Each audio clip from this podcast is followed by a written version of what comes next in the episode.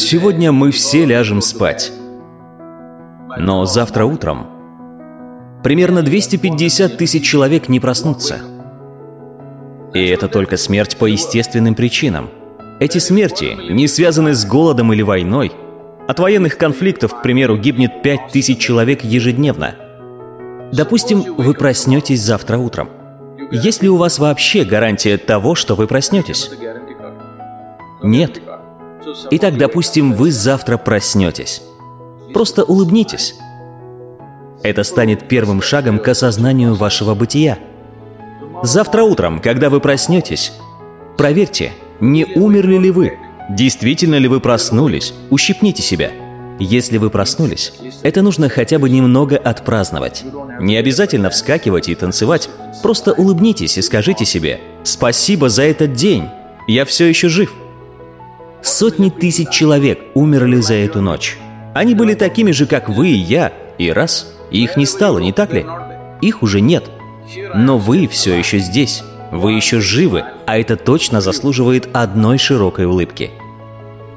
Если четверть миллиона человек умерли, то по крайней мере от 3 до 5 миллионов человек потеряли кого-то, кто им был близок. Проверьте близких вам людей, родных, друзей, родственников или знакомых, которые имеют для вас значение. Все они живы сегодня. Это еще один повод для широкой улыбки. Представьте, как к вашей голове представляют пистолет. Как вы будете себя чувствовать? Вы будете в ужасе и ощутите всю ценность жизни. Вот насколько это ценно быть живым, не так ли? Завтра утром четверть миллиона человек не проснутся. Они умрут в эту ночь, но вы все еще живы. Разве это не заслуживает хотя бы одной широкой улыбки?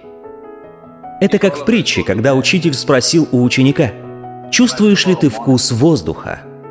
Ученик принюхался к лесному воздуху и назвал несколько запахов. «Да, нюх у тебя неплохой», — ответил учитель. «Но как насчет вкуса?» Ученик по собачьи высунул несколько раз язык, но остался в недоумении. Тогда учитель улыбнулся и, подскочив сзади, схватил ученика и зажал ему рот и нос.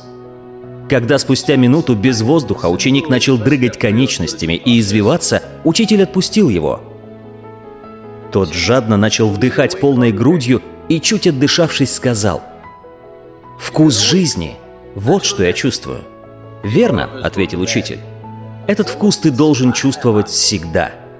Этот вкус есть также в воде, в еде и во многом другом. Не ешь то, в чем нет главного вкуса. Не говори с тем, кто душевно мертв.